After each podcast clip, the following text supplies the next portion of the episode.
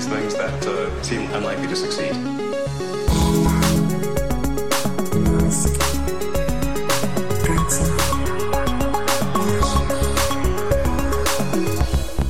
Hola a todos, aquí estamos una semana más en el episodio 94 de Elon. Se acerca ese episodio 100 para el que no estamos preparando absolutamente nada. No, no, eh, yo sigo enviando emails a elon.tesla.com para invitarle. No responde, sigue sin responder. Eh, Yo pues creo que ahora. me tiene silenciado, a mí ni, ni con el verificado ni nada. A mí no me lee los tweets que le pongo, pero bueno, yo creo que hay tanta gente simpeando a Elon para que le conteste o le haga un me gusta que es normal, es Yo de vez en normal. cuando le, le menciono cualquier subnormalidad que se me ocurre, pero bueno, Mm, y esperando además, que me ignore antes. esta semana ha estado muy tuitero, muy Elon, muy chistoso. Chistes malos, tío. Elon hace chistes muy malos. chistes malos y que han enfadado, por ejemplo, al sector feminista de Twitter porque eh, ha anunciado Elon que está pensando abrir una universidad en Texas llamado el Instituto de Tecnología y Ciencias de Texas, que en inglés el acrónimo sería TITS, tetas. dice, admirado universalmente, ¿no? Claro, las TITS, admiradas universalmente. Eh, en fin, a ver, yo creo que ni está pensando ni está dejando de pensar. Simplemente le ha, habrá visto el, el nombre del MIT y dice, bueno, pues le pongo una T. Alguien se habrá comentado en una cena y dice, ay, ay, ay, ay, lo tuiteo. Pues se le han echado está. algunas mujeres encima. Con seguido medio juego, razón, sí. le han preguntado funding secure y ha dicho, por supuesto, funding secure. También es un Eso chiste con, bueno, se está metiendo con Facebook, se está metiendo con Apple, se está metiendo con Microsoft. Por alguna razón ha dicho que MacroHard es mucho mejor que Microsoft. Otro juego de palabras, ¿no? Ah, sí, pero, pero luego dijo que, que Teams le gustaba. Sí, que por alguna razón Teams le encanta y el vicepresidente de Teams le contestó también simpeando como, como el resto de fans de Elon y dijo, y a mí me encanta mi Model 3. Es muy, es muy difícil eh, no quererse subir a- a- al carro de hablar con Elon en Twitter. Es, es el papa de, de nuestra, nuestro sector. ¿no? Ay, Dios mío. En fin, en el anterior episodio prometimos que íbamos a hablar de Hyperloop y vaya si tenemos que hablar. Porque, bueno, eh, a principios de año, si no recuerdo mal, se filtraron o se comunicaron los datos para expandir este túnel que tienen subterráneo entre dos, tres pabellones. Perdona tres que te interrumpa, pero es muy habitual a llamarle hiperloop porque son dos conceptos que se confunden. Cierto. Pero de Boring Company, Cierto, el- los túneles que hacen no, eh, no son exactamente hiperloops. Se llaman no, no, loop. ni de hecho, exactamente ni, ni, exa- ni, ni del otro. O sea, tienes toda la razón. Se llaman The Loop, pero no es en Hyperloops. Es un túnel con una tuneladora de alcantarillado Asfaltado. Lamentable. con conductores. Ahora hablaremos, ahora hablaremos. Bueno, en principio, ese kilómetro y pico que construyeron entre los tres pabellones de Las Vegas, del centro de convenciones, eh, se iban a expandir para llegar a más zonas. De hecho, os dejamos el, el plano en las notas del episodio, en este episodio también, si queréis, para que lo veáis. Y en principio, eh, esto lo han medio aprobado, ¿vale? Yo no sé al principio cómo, cómo llegará a hacer, pero en principio las autoridades le han dado un visto bueno. Este Vegas Loop contaría con 46 kilómetros en total de recorrido, ¿vale? En principio no sería múltiples líneas, sino que sería un sistema más como el taxi. Estoy en esta estación. ¿A qué estación quieres ir? ¡Pum! Y el señor, porque recordemos, es un señor el que te lleva en el coche a ti y a tres personas, o a ti y a dos personas más. Os podrá dejar en cualquiera de las 51 estaciones que van a tener. Que ciertamente esto ya es, oye, Esto es muy serio en comparación con el túnel de 800 de tres metros. paradas. Y Steve Davis, el presidente de Boring Company, que no es Elon Musk, porque Elon Musk por Boring Company se pasa el jueves o el primer jueves de mayo a las 3 de la tarde, a ver cómo están por ahí, eh, dice que lo van a construir por fases, ¿vale? Estuvimos mirando las, las especificaciones y dirían que son 10, espe- 10 estaciones en los primeros 6 meses. Ambicioso. No sé si esto se mete ya en 2022, etcétera. Construir una estación con esta tuneladora, pues me dirás tú lo que es, unas, unas escaleras mecánicas. Eh, 15, 20 estaciones por año a partir o después de estas primeras 10 y esperan tener completadas las 51 en 3 años, ¿vale? Quieren mover 57.000 pasajeros por hora. Que quede registrado en el podcast, grabado el 31 de octubre de 2021. Para ti, Steve Davis. Es Pa' que con, ti. con Model 3 es imposible. Ni con Model 3 ni F-150. con Cybertruck ni con Cybertruck. Mira, justo esto lo teníamos apuntado la semana pasada. Han salido una serie de documentos de las autoridades de Las Vegas, la ciudad, comentando el proyecto, ¿no? Y etcétera. Tesla diciendo que lo va a fabricar a cero coste, todo esto, ya veremos, hay muchas cosas que decir de esto. El máximo de personas que han movido por hora en estas tres estaciones eran 200 y pico. En los picos de no sé qué convención de albañiles o no sé qué. Me he pasado por los documentos porque había uno de 800 páginas hasta que lo he encontrado. Y ese es el pico que están moviendo. Obviamente no es el CES, pero de 300 a 4400, que era el máximo de pico por horas, es decir, que estamos hablando de que tenían como 10 conductores o algo así, tío. Pero es que 300 no es nada en realidad. eh, eh, por hora, has dicho. Por hora, por hora. Que no es nada, no es, es muy poco. Si me pongo yo con mi coche a llevar niños al colegio de otras familias del barrio, hago esas 300 personas en fin, o sea, de verdad, de verdad, una tomadora de pelo, o sea, fíjate que para mí es indefensible. Yo me, me hace mucha gracia porque yo- esto es una cosa que lo defienden como los 10 fanboys más rabiosos de Tesla y el resto de gente de que tiene un Tesla, que le encantan, que no sé qué, que tiene que va a ver los lanzamientos de SpaceX, como que se aparta de esto, en plan, no me toquéis, no quiero hablar de esto. Porque es, es, es, el, sen- es la sensación de que Elon está vacilando, es decir, es una de las grandes vacilas. Es que fíjate eh, lo listo que ha sido Elon con esto, que en uno de los 5.000 documentos email filtrados es un email en el que, como has dicho, Tesla ofrece instalar gratis un supercharger en el centro de convenciones de Las Vegas. Eh, estamos hablando de una empresa que está, eh, que es aparte de, Tesla, que es The Boring Company, va a instalar un supercharger de Tesla de manera que toda la gente que vaya a los CES de Las Vegas, toda la gente que vaya al centro de convenciones por lo que sea que se haga allí, que me imagino que es gigantesco, eh, va a ver el supercharger. Entonces, de alguna forma Tesla, una empresa que siempre se jacta de no invertir en publicidad, Ay, eh, Matías, que estás dando en el clavo. Ay, que estás... se jacta de no invertir en publicidad a través de The Boring Company, al final Ay, Matías, está que estás... poniendo publicidad de Tesla, no solo del- con los superchargers, sino con los coches que deberían haber sido vagonetas. Bueno, eso si nos vamos al anterior concepto, porque el, el concepto... No, no, no. Incluso con el concepto actual. Sigue, sigue, sigue tirando de la cortina. A ver qué encuentras. A ver, sigue. Yo te quiero escuchar. No son ni vagonetas, ni, ni autobuses, son coches que salen de las fábricas de Tesla, Sigue, sigue. con eh, la marca Tesla en los superchargers. Todas la cobertura, La toda la cobertura en la prensa generalista mundial, minutos y minutos de cualquier telediario, del de España, el de Estados Unidos, el Kazajistán, hablando de esto durante todo el rato, no todo el rato obviamente, pero cuando se presenta, cuando se anuncia, cuando se planifica, cuando se... ¿Por qué Tesla paga a Boring Company porque produzca esto? Hmm. 2 más 2. Tesla no se anuncia. No, Tesla no se anuncia porque Elon es más listo que pagar a las teles. Ya. Porque le damos la cobertura gratis. Este programa. Abrid cualquier medio de tecnología en este país. Cualquier, cualquier blog. Noticias de Tesla constantemente. Muchos avances merecidos, ¿eh? Ojo, hostias. Sí. A ver si me voy a poner yo aquí a chat. o- o- no, pero es que es normal. Cualquier tweet de Elon. Un post en Gizmodo. No, pero es verdad. Y además es que es leído. ya, mucho, mucho, mucho. Entonces, esto es, esto es, esto es, eso es así. Te- porque Elon sabe cómo funciona y, y lo juega muy bien. Entonces, Boring Company es básicamente la rama de publicidad de Tesla. Y esto es así, esto es innegable. Es decir, no puede ser que Tesla, perdón, que Boring Company construya una red, no sé cuántas, 51 estaciones que son más cutres que lo que tú quieras, que sí, que sí, que jiji, jaja, que pocos eh, pasajeros mueven, que jiji, jaja, 200.000 vídeos de YouTube diciendo lo estúpido que es porque podrían poner vagones, etcétera, o que el metro ya está inventado desde hace 130 años. Sí, sí, jiji, jaja. Pero la prensa, pero el gobernador de Nevada yendo a verlo con la mujer, pero no sé quién, pero, pero, ¿sabes? Sí. Nos entendemos todos, ¿no? Fíjate, el mayor indicador que te voy a decir de esto, que esto no esté en China. O sea, fíjate cuál es el mayor indicador del The Boring Company. Que no se le haya conseguido ni encajar a los chinos ni a los de Dubai. O sea, fíjate cómo estará el tema. ya. Que tontos tampoco son, les sobra el dinero, pero no les sobra la tontería.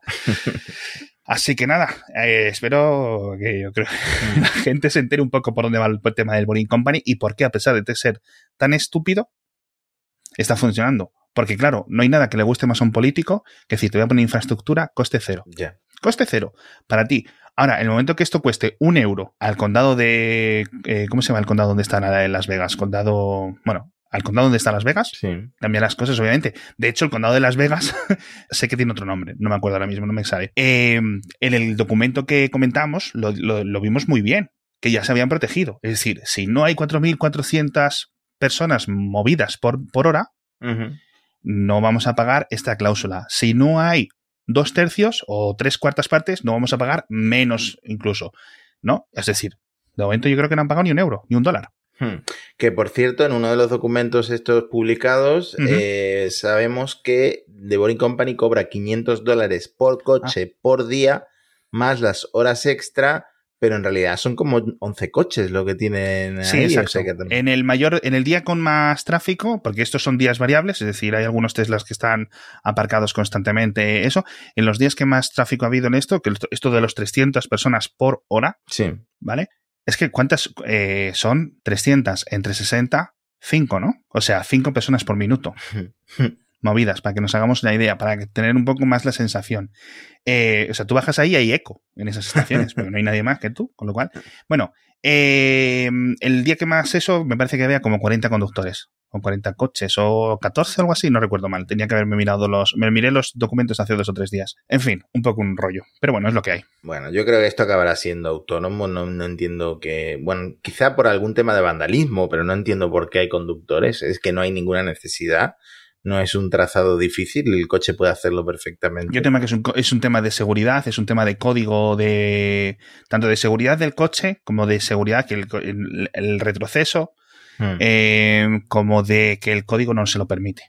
El Mm. código de no el código de conducción, sino las el de construcción, más que Sí. otra cosa. Eh, por cierto, eh, cuando tú estuviste enfermo, vino José, eh, José Jacas al podcast y estuvimos hablando de la proyección de hiperloop, de un loop en Miami Sí. sin, vuel- de nuevo, sin noticias, desde hace cinco o seis meses de esto. Y tenía medio sentido, ¿eh? porque era para una comunicación entre el puerto y no sé qué autopista para que los camiones fueran por ahí rápido. O sea, ya no los Tesla, los camiones. Pum, pum, pum, pum, pum. Uno un poco más grande. Sin noticias. De nuevo, que iba a costar muy poco, que iba... Olvidémonos. En fin, por cierto, hablando de archienemigos de Elon, hemos visto que se ha metido hasta con el Apple Cloth. ¿Lo has visto esto? Sí, el, el paño el de, iPaño, lo ha dicho. de Apple que te está comprando todo el mundo por 20 dólares. No sé si son 25 euros lo que cuesta en España. Eh, sí, sí. Bueno, fíjate cómo será, que no lo hemos comentado ni en Cupertino. O sea, ese es el nivel, pero bueno. Pues eh, la cuestión es que Tim Cook, es- Tim- el Twitter de Tim Cook es eh, eh, diametralmente lo opuesto al de, al de Elon. Es un, un Twitter muy corporativo. Cada vez que hay alguna desgracia en el mundo está Tim Cook de- de- expresando sus Apple condolencias. va a donar un millón de mantas. es cero polémico, ¿vale? Y bueno, estaba publicando un tweet para hablar de la renovación de una Apple Total. Store en Turquía. Y Elon, sin venir a cuento, le contesta: Ven a ver el paño de Apple, ¿no? Ven a ver el, el paño de limpieza de Apple. eh, burlándose de Tim Cook, burlándose de Apple. eh, por supuesto, miles de retweets. Y no Es gracioso, la- es gracioso porque, Mm. claro, la, tienes la, el historial que comentamos aquí hace poco, ¿no? Ay, cómprame Tesla, que el 2016, a no sé qué, yo nunca hice esa llamada, luego que sí, luego... Ah. Yo creo que hay mucho resentimiento por ahí. Leía un leía una hipótesis de, de Neil Zibart, el de Bob Avalon, que decía, y tengo aquí apuntado el texto, lo que pasa es que lo tengo en inglés, lo voy a traducir al vuelo, que es, Musk estando enfadado o hostil con, con, eh, con respecto a Apple no es nuevo. Ha estado haciendo este tipo de comentarios durante años. Mi sospecha es que eh, Musk eh, odia a Apple, que es una hipótesis seria. Eh, yo, bueno, ahora lo comentaremos. Piensa que Apple eh, es muy arrogante, piensa que Apple y Tesla están compitiendo ya entre ellas por el tema del proyecto Titan, aunque de momento no tengan productos competencia en el mercado. Es decir, aunque Apple aún no tenga coches eléctricos eh, a la venta. Pues dice, estos, estos tipos de comentarios, mi teoría es que eh, siguen. Dice, Musk, Elon Musk sabe que el proyecto Titan continúa avanzando y que Apple tendrá pronto un producto competitivo en el mercado o competencia en el mercado y se lo está oliendo y viendo el, el, el humo, dice, está viendo el humo como sinónimo de sospecha que, eh, que hemos estado viendo y que Apple está reaccionando eh, como otras, diferente a lo que están haciendo otras compañías, ¿no? ¿Vale? Es decir, que si el, el, toda esta amenaza que podría tener de otros competidores como Volkswagen, como Ford, como Rivian, como NIO, como BID, etcétera, hmm. que cuando sea Apple, que él sabe que se viene un rival importante, un rival tecnológicamente potente, etcétera, ¿no? Y luego dice que Tesla continúa eh, siendo, teniendo dificultades donde Apple eh, lo hace muy bien, por ejemplo, ¿no? Que es en las eh, fabricación y en las operativas. Sí. Aquí yo creo que esto era cierto en 2016-2017. Las operaciones de Tesla han mejorado mucho desde entonces. No son perfectos, pero Hmm. Pero coño, la Y Apple es, otra empresa que no necesita publicidad, ¿no? Porque se la damos todos. Claro, no, no, efectivamente. Si es que al final nosotros, fíjate los podcasts que hacemos, ¿no? Y el interés. este podcast, en la mayoría de los que escuchan este podcast no tienen un Tesla y, y, es lo que hay. Pero hay interés, hay interés, hay, hmm. hay, mucho interés en este señor. A mí es un señor que me fascina, igual que me fascina Apple como compañía. Y esa es un poco la, hipótesis de, de Neil Sibart, un gran analista independiente de Apple, que comenta esto desde la perspectiva de, la compañía. Bueno, yo no sé si el proyecto Titan llegáramos algún día a verlo, pero sí es cierto que podría ser un gran competidor, ¿no? Mm. Sobre todo en ese sentido de, mm, de, marca, de atracción, etcétera, que quizás un Volkswagen pues no pueda tener, ¿no? Con respecto a esto. Un, un fabricante tecnológico que se mete a hacer algo con ruedas, no gente desde el otro aspecto. Pero bueno, ¿quieres que hablemos de otros competidores, por ejemplo, ahora que estamos hablando de Volkswagen, que lo invitaron hace un par de semanas, eh, apareció en una conferencia de ejecutivos de Volkswagen, lo invitó, apareció ahí en una videollamada, invitado por el propio Herbert Diess, el mm. CEO de, Volkswagen, y estuvo, ay, bueno, como dice, sé que Volkswagen es uno de nuestros competidores más fuertes, no sé qué, pero bueno. Sí, el, el 10 este le dora bastante la píldora a Elon. yo creo que lo admira realmente. Eh, para ser Volkswagen, pues una empresa tan eh, enorme, ¿no? En comparación con... Es que fíjate, yo creo una, una cosa que la estoy comentando en separado. Igual que en Microsoft, se, eh, a pesar de que las comunicaciones, a pesar de que las cosas externamente fueran diferentes, internamente en Microsoft se seguía muy de cerca todo lo que hacía Apple, todo lo que hacía durante hmm. todos sus años, les decían, hostia, esto está bien hecho, tal, y yo creo que ocurre lo mismo. Al final, eh, Volkswagen ha visto que, que, sí, que los coches eléctricos es muy difíciles, tal, etcétera, pero al final, el que ha sacado la capacidad de producción, el que ha liderado la industria y sigue liderando, es el amigo Elon, ¿no? Y sabemos que ha sufrido mucho para poder ponerse en esa posición a nivel interno de la compañía. Ha habido muchas cosas.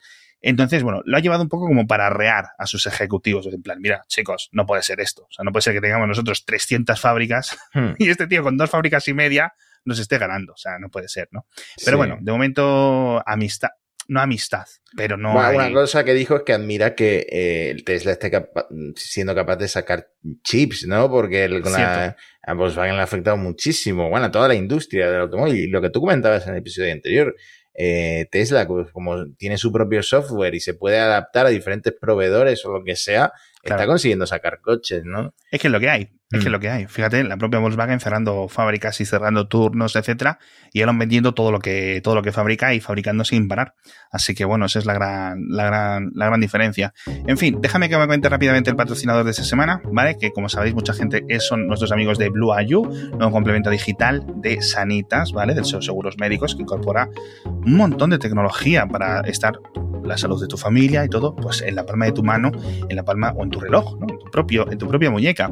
Eso es una cosa muy chula. No solo tienen todo un sistema de videollamadas y un sistema eh, brutal, ¿vale? Es decir, para que todo esté en contacto eh, rápido con un pediatra, con un experto que necesites en cualquier momento, incluso si es una consulta de dermatología, por ejemplo, con la propia cámara, ah, le dices, oye, mira, esto es lo que tengo en la piel, etcétera, y la propia aplicación, que esto es un entrenamiento de, de aprendizaje automático muy sencillo, pero a la vez muy complicado de hacer, puede decir, oye, mira, esto te lo tiene que ver un médico en persona porque creemos que es esto o esto, porque se puede identificar relativamente fácil, ¿no? Pues esto es una función, pero sobre todo lo que más me gusta a mí de Blue IU es que todos los datos de actividad física y de seguimiento corporal que puedes tener en tu iPhone, en tu Android, en tu Apple Watch, etcétera, todos esos se los puedes ceder para que a través de la aplicación de, de, Sanitas, tu psicólogo, tu nutricionista, todos tus doctores, etcétera, lo puedan ver y puedan ver tu evolución. Obviamente, imagínate con un nutricionista que pueda ver si estás moviéndote realmente.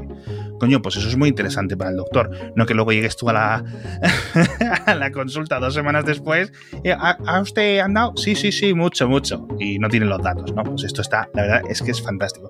Entonces, todos los que contratéis los seguros de Sanitas, ahora mismo, lo tenéis esto de regalo, tenéis Blue IU de regalo, así que me parece una oferta fantástica. Echadle un vistazo en os dejo un enlace en las notas del episodio porque esto es muy, muy bueno, de verdad, garantizado. ¿De qué queremos hablar ahora, Matías?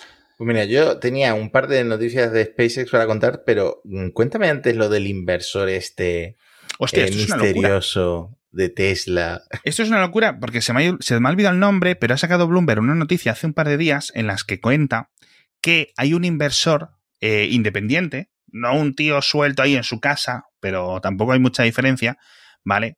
Que se llama, perdóname que voy a leer el, voy a abrir el enlace súper rápido para que me cargue, porque tiene, es un chico de Singapur, bueno, un chico, un señor, ¿vale? Y se llama Leo Kowan, ¿vale? Es un señor de origen chino que trabaja en Singapur y tiene a día de hoy 7 millones de acciones de Tesla. 7 millones. Es el tercer mayor accionista después del propio Elon Musk y del presidente de la junta de, de, de Tesla, que es el amiguísimo, el Larry Ellison, que es un señor que me cae como una patada en la cara. Y lo hemos contado aquí en el podcast mil Sí. veces. Que es el que le, le obligó el juez con el Funding Security. Recordemos, por poner un poco de contexto, ¿por qué cojones hace Larry Ellison el de Oracle en la junta de director de la junta de, de Sí. Tesla? Es porque la, la jueza, dentro del acuerdo, este le dice, bueno, sí, pero no puedes seguir siendo tú el presidente de la junta. No puedes seguir, pagas estos millones por la mentira esta del Funding Secured y ya está. Y dice, ah, sí, no te preocupes, pues pongo a mi amigo, que mi amigo va a firmar lo que yo le diga. y además tiene muchas acciones, con lo cual, perfecto. Pues es este, tío. Y él dice, dice, no, no, dice, yo lo estoy apostando todo a esto, no sé qué, lo pasó bastante mal en 2020 con esas caídas no solo de las acciones de Tesla, sino en general del mercado, etcétera. Tuvo un montón de opciones y los margin calls, etcétera, que se le ejecutaron, con lo cual lo pasó un poco eso, pero vamos, con la vuelta a las andadas de la acción de Tesla, dice que, vamos, cada poco él en Twitter lo pone. Además es un tío que tiene como 14.000 seguidores. Tienes tú más seguidores en Twitter que él, tío, no me jodas. ¿Dónde están tus 7, mi- mi- 7 millones de acciones de Tesla, Matías? bueno, no macho? estaría aquí hablando contigo, estaría ahora mismo en el Caribe probablemente. Pero si os fijáis, es que 7 millones de acciones de Tesla son más de 7 mil millones de dólares. Es que es mucho dinerito. ¿Vale? Así que nada, me parece fascinante. Os lo dejo en las notas del episodio para que veáis más de este Leo, Co- Leo, Leo Kowan, ¿vale?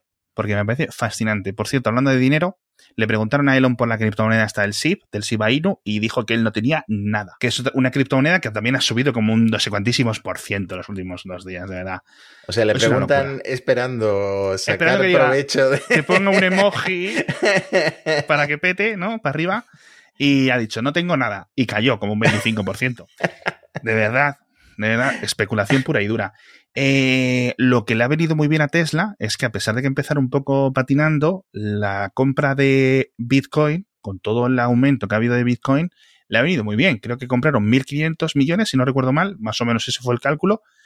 Eh, vendieron unas pocos, le quedaron unos mil y pico millones y ahora esos mil y pico millones valen 2.100, 2.200 millones eh, locura. Bitcoin por el aumento. Así que a Tesla le ha salido de momento fantástica la, la inversión. Vamos a ver, porque dicen que no van a hacer nada más. No lo han vendido, pero recordemos esas palabras de Elon de, ay, es que el impacto medioambiental, etcétera, etcétera, etcétera. Pero bueno, en fin, tenemos ¿Quieres que hablar tenemos de... un par de noticias de SpaceX? Sí, venga, vale, venga. Venga. Eh, el tema del inodoro, no sé si te acuerdas que lo Hostia, comentamos. cuenta, cuenta, cuéntame, por hubo favor. un problema cuéntame, con el váter de, de la. Dragon, que no sabíamos exactamente lo que había pasado.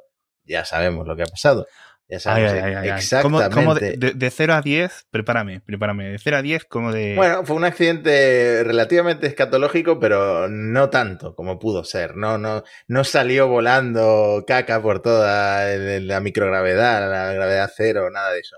Eh, un tubo, por un problema de diseño, está mal diseñado, se soltó y eh, se inundó de orina el suelo de la Cruz Dragon, pero por debajo del suelo. Es decir, A ver, porque en una, en una cápsula orbital el suelo está arriba. el- ¿Dónde está el suelo? bueno, el, el suelo va... Las paredes. o sea, ah, vale, Imagínate que la cápsula está en la Tierra, Vale, ¿no? Pues vale. el suelo es lo de abajo. Ah, ok, ok, ok. Eh, o sea, este tubo internamente se soltó y la orina se filtró debajo de donde van los asientos, digamos, ¿no? Ok. Entonces, esto no lo, no lo detectaron hasta que la cápsula estaba de vuelta y es muy interesante porque eh, lo primero que hizo SpaceX fue mandar a los de la tripulación Sí. de la Crew 2 que están en la Estación Espacial Internacional a meter una cámara debajo del suelo de su Crew Dragon que sigue acoplada a la Sí, Estación sí. Espacial Internacional y descubrieron que esa también está inundada de orina.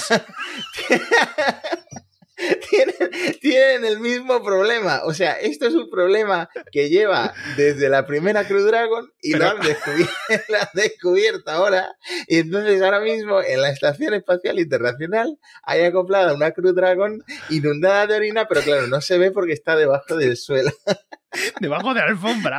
debajo de la alfombra, básicamente. A ver, no, ¿cuál, eh, el tema es que eh, esto está hecho de una aleación de aluminio que es muy resistente a la corrosión. Entonces, no tiene ningún problema de seguridad, ningún peligro, no corre ningún peligro de que se vaya a oxidar o lo que sea y que a la vuelta la orina sea algún problema o se filtre dentro de la cápsula. No va a pasar eso, pues porque es un material muy resistente. Hostia, tío. Pero curioso, y claro, obviamente han cambiado el diseño del tubo, al, de alguna forma han rediseñado el tubo y la Crew 3, que es la que va a despegar, bueno, se ha retrasado, va a despegar la semana que viene, eh, lleva un váter mejorado. Matera. o sea que habían ido en, lo- en el- en las horas que tardaron, alguno de los astronautas meó y ese pis sigue ahí un mes, meses y meses después, ahí eh, cogiendo, cogiendo bacterias. Tengo la sensación de que esto no ha acaparado tantos titulares como, Como podría, debería. como podría haber acaparado. Yo creo que eh, SpaceX lo ha comentado muy por lo bajini, porque Ay, sí. Sería algo, yo creo que es una noticia que tendría que ser totalmente viral porque es muy graciosa, pero eh, no, bueno, como no ha pasado absolutamente nada y Ya. como no hay ningún peligro con los que están eh, en, en órbita ahora mismo, pues tampoco ha, sido tan relevante. Es gracioso, es gracioso Hmm. de todas formas. ¿eh? Y la segunda noticia es que Space Adventures, que es una de estas empresas que quiere hacer vuelos turísticos con SpaceX y que es la que va a llevar al millonario japonés, nuestro amigo Yusako Maezawa, alrededor de la Luna. Bueno, en realidad, este hombre, primero, esto lo comentamos. Sí, sí, sí. El millonario, es que el millonario es algo colateral, no tiene que ver con la noticia, pero el millonario lo que va a hacer es lanzarse en una Soyuz Cierto. como preparación para su vuelo alrededor de la Luna con SpaceX. Bueno, esto lo comento para ubicar la empresa. La cuestión es que esta empresa tenía contratado, tenía un contrato con SpaceX para hacer una misión turística idéntica a Inspiration 4. Inspiration 4, que por cierto me he visto por fin el documental tal? de Netflix, eh, súper emotivo, te engancha muchísimo, muy entretenido, te, te deja ver cómo es por dentro el entrenamiento que hacen eh, en los astronautas de, de la Crew Dragon. Lo del pis no lo comentan en el No, documental. el PIS no lo comenta en ningún momento. La verdad es que está muy bien porque además eh, entrevistas con empleados de SpaceX, eh, ves cómo funciona todo, está súper bien hecho. Tengo la sensación, ya lo comentamos, pero tengo la sensación de que esto podría haber sido mucho más mediático y algo, algo falló en esa comunicación porque no fue, yo creo que no fue tan mediático y al final llegaron al, objetivo de recaudación de, para el hospital gracias a la super mega donación de Elon. Pero yo creo que esto, el documental está muy bien y yo creo que a- con una mejor comunicación a lo mejor habría sido algo más mainstream, ¿no? En fin, me he Pero desviado. que es que eso, en principio, la teoría era que no había habido toda esa comunicación, toda Hmm. esa publicación de datos en tiempo real, precisamente porque, Porque, se lo claro, estaban guardando para el docu. Se lo estaba guardando Netflix. Eh, pues el acuerdo de esta misión idéntica a Inspiration 4 era para orbitar tres días la cápsula a 650 kilómetros de altitud, que es por encima Mm. de la Estación Espacial Internacional. Inspiration 4 al principio iba a estar por debajo, pero el, el- el Jared, que es el millonario que la financió, eh, dijo, ¿y no podríamos estar por encima? y entonces SpaceX dijo, pues, pues sí, ¿por qué no? ¿no? Entonces, iba a ser una misión idéntica, pero iba a llegar segunda o tercera, dependiendo de lo que haga ahora Axiom y tal. El contrato ha caducado y no lo han renovado. Es decir, esa misión turística de que comentamos en el pasado ya no va a Qué, movida, Mm. macho. Mm. O sea, bueno, no sé si es que he contado tantas cosas para Total. llegar a la noticia que no sé si se ha seguido Ah, el hilo. da- contexto interesante. Cuenta, cuenta, cuenta, cuenta. La cuestión es que Space Adventures es una de las empresas que iba a hacer uno de estos vuelos turísticos de tres días ¿Sí? y no lo va a hacer. Bueno, Pues no a ver, es no. una cosa muy cara. No, no, claro, claro, no, hay muchas cosas pueden salir y hemos visto que incluso en los de Blue Origin, etcétera, hay cancelaciones, etcétera, es decir, Sí. La verdad es que tiene que ser algo, algo complicado. Que por cierto, los de Virgin, por meterlos un poco de calzador, ya que hemos hablado de competencia, los de Virgin, eh, con su este avión que sube y baja, etcétera, que tampoco van a hacer viajes eh, hasta bien entrado 2022. Bueno, es O que sea, la imagen está un poco perjudicada por lo, la investigación que hicieron porque Claro. se desviaron se desviaron de su plan de, de su vuelo. ruta. Mm. Verdad es que sí. En fin, a ver si van más vuelos, porque esto la verdad que siempre es interesante a ver, lo podemos ver un poco más... eh, No que sean como autobuses, ¿vale? Pero deberían de salir muchos más Falcon 9, con Crew Sí. Dragon, con gente tripulada. Por lo menos más que los que hay en coches que salen en el Las Vegas Loop este, ¿no? Ah, En fin, más o menos no van muy, no van muy desencaminados. Con esto nos despedimos. Muchísimas gracias. Eh, muchas gracias a Sanitas por patrocinarnos con la gente de blueau.es. Si escucháis este podcast en Spotify, pues darle un corazón. Os, bueno, si estáis suscritos en Spotify, os suscribís. Eh, si no lo estáis, eh, en Apple Podcast nos dejéis una reseña, un comentario, un me gusta en iVoox, etcétera. Que compartáis, le contéis a vuestros amigos, oye, mira, estos hablan de Tesla, pero no siempre bien. y hablan Sí. cosas interesantes del espacio y de SpaceX y de cosas así. Pero al final yo creo que somos un podcast bastante entretenido. Al menos yo me río un montón cada vez que grabo Sí. contigo. Y al final nunca recordamos esto y es importante para, para crecer y tal, ¿no? Así que bueno, muchas gracias por recomendarnos también. Eso es, todos los que lo estáis haciendo todas las semanas. Nos vemos la semana que viene, en unos días. Hasta la próxima. Hasta pronto.